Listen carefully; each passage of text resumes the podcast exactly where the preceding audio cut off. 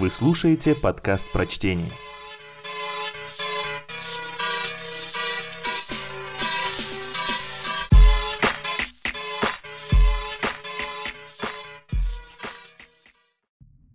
Кир Булычев. Свободный тиран. Хоть горючее было на исходе, приземлился Удалов удачно. Ничего не разбилось и сам не пострадал. Удалов поглядел в иллюминатор. Дождя не было. Температура плюс 17. Удалов надел пиджак, проверил, не забыл ли бумажник с документами и спустился по трапу на незнакомую планету. Корабль стоял на пустоши, в кустах. Засеянное поле удалось не повредить, и Удалова это порадовало. Он зашагал по пыльной дорожке к городу. В городе у крайнего дома копался пожилой мужчина в серой куртке и серых штанах. «Простите», — обратился к нему Удалов на космолинге, языке, понятном во всей цивилизованной галактике. «Вы не скажете, где у вас продают топливо для космических кораблей?» «Нет у нас космических кораблей», — ответил местный житель. «А керосин у вас есть?» Мне в крайнем случае керосин подойдет. Керосин есть, ответил местный житель. Только вам не продадут. Почему? Потому что вы нарушили. В зону спустились. Так я с мирными целями, сказал Удалов. Пролетом. У меня все документы в порядке. Мое дело маленькое, ответил местный житель. Я простой заключенный. И он снова принялся копать огород а Удалов только тут заметил, что на груди и на спине поселянина нашит черный семизначный номер. Эта новость несколько встревожила Удалова, но он продолжил путь. Встречались редкие прохожие. На Удалова они смотрели с любопытством, но вопросов не задавали. И он молчал.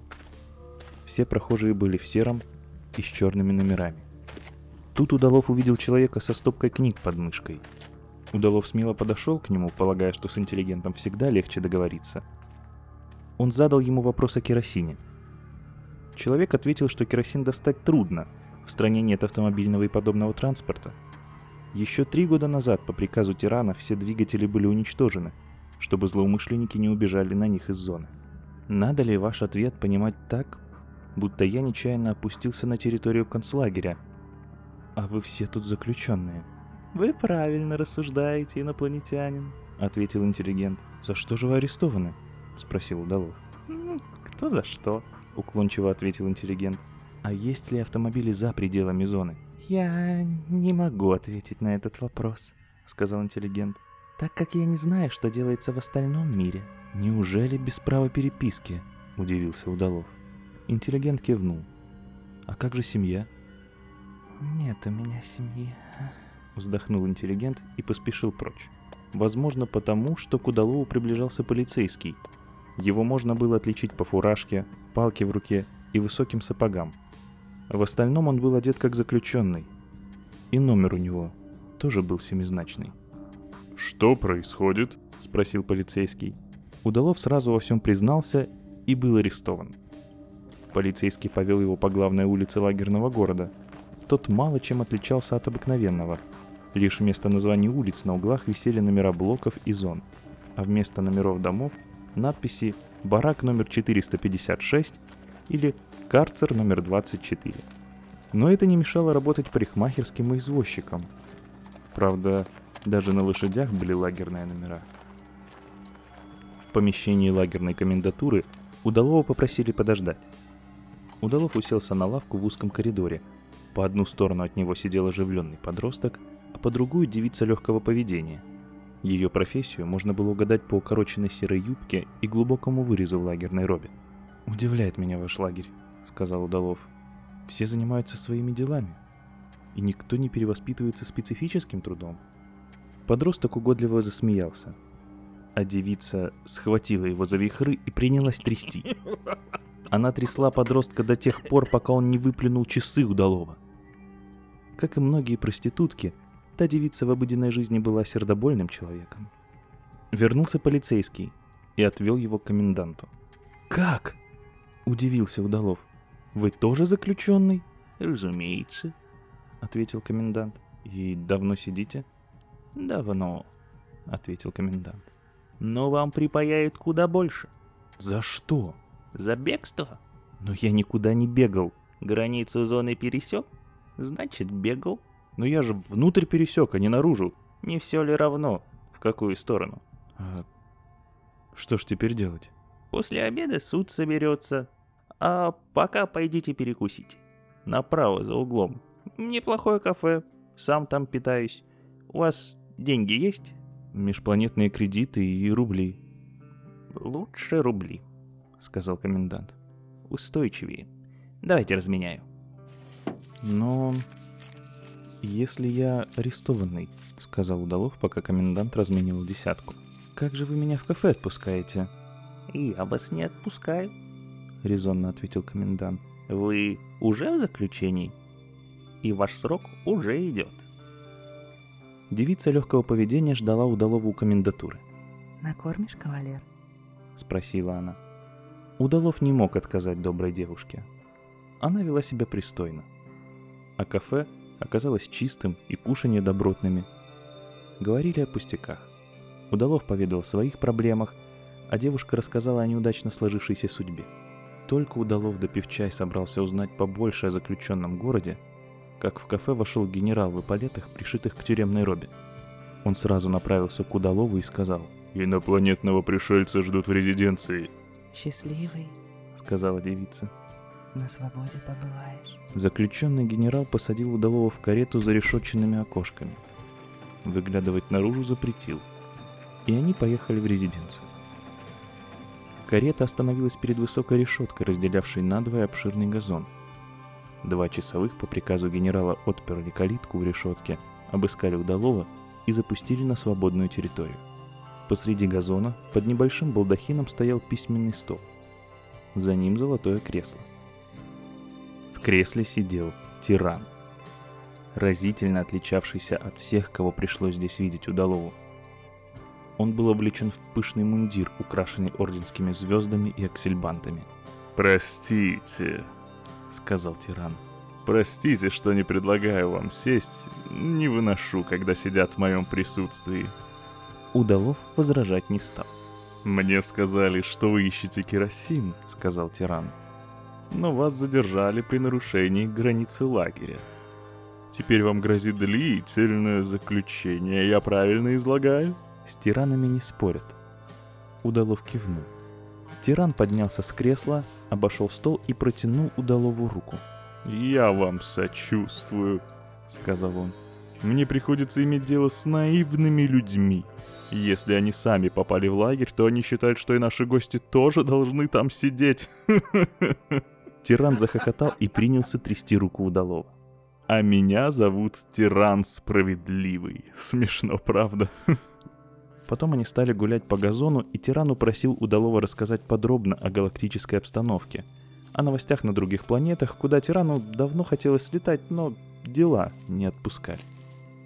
Установилась непринужденная атмосфера, и Удалов спросил, зачем же так много людей держать в лагере? «К этому приводит логика жизни», — печально ответил тиран. «Простите, но я не понимаю». «Когда я победил в борьбе за власть, мне пришлось изолировать оппозицию. Ну, не мог же я всех убить. Вскоре обнаружилось, что содержание лагерей для врагов очень дорого обходится моему любимому народу. Все им подавай, и парикмахеров, и поваров, и палачей, и всем плати зарплату. Тут тиран встал в позу, звякнул орденами и воскликнул. Но недаром же я гений. Я арестовал нужное число парикмахеров, поваров и палачей. И всех посадил в лагерь. Пускай исполняют обязанности бесплатно, ясно? Удалов неопределенно наклонил голову. Тирану было достаточно такой похвалы. Он продолжал. Но чем их всех кормить? Во что одевать? Пришлось посадить в лагеря крестьянства и рабочих, инженеров и даже писателей вместе с типографиями. Тиран удовлетворенно вздохнул. Проблема была решена. Закончил он. Они еще немного погуляли, потом тиран доверительно сообщил гостю. «Дорого нам обходится правительство», и тут же светлая идея пришла в голову тирану. Он кинулся к письменному столу и принялся писать указ. Дописав, вызвал заключенного генерала и рявкнул. «Правительство арестовать! Зону расширить на соответствующий блок, а моего личного гостя отведите в зону. И найдите ему койку в приличном бараке. Завтра я с ним продолжу беседы.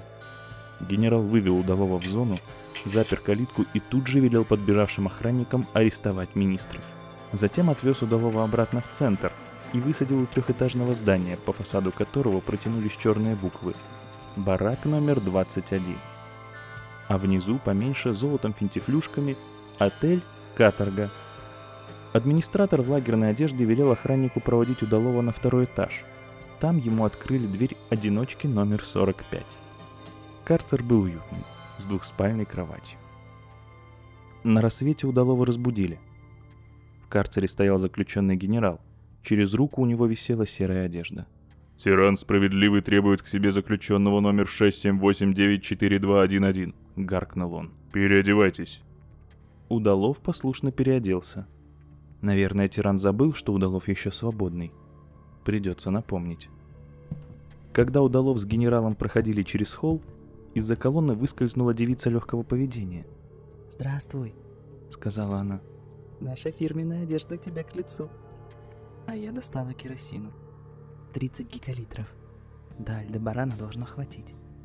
Она была славной девушкой и бескорыстной. Удалов пожелал ей скорейшего освобождения и счастья в личной жизни. Договорились, что керосин девица подвезет к кораблю. Потом Удалов вернулся к генералу, и они поехали в резиденцию. «Как вчера прошли аресты?» — спросил Удалов. «Удачно?» «Как положено», — сухо ответил генерал. Они вышли на знакомый газон. Середина его была обнесена решеткой. Внутри нее размещались письменный стол и золотое кресло. За столом сидел тиран в красивом мундире и что-то писал. На остальной территории газона, отошедшей теперь к концлагерю, резвились дети и загорали заключенные няни. Удалов остановился у входа в клетку. «Заходи!» — узнал его тиран. «Почувствуй себя свободным человеком. Да и уж прости, но мне пришлось тебя осудить. Все-таки нарушение границы зоны — серьезное преступление». «Что же получается?» — спросил Удалов. «Вы теперь один на свободе остались?» «Да», — твердо ответил тиран. «Тогда я пошел», — сказал Удалов. Тиран сильно гневался вслед, но покинуть свободную клетку не решился. Лагерную одежду с номером 67894211 Удалов оставил себе на память.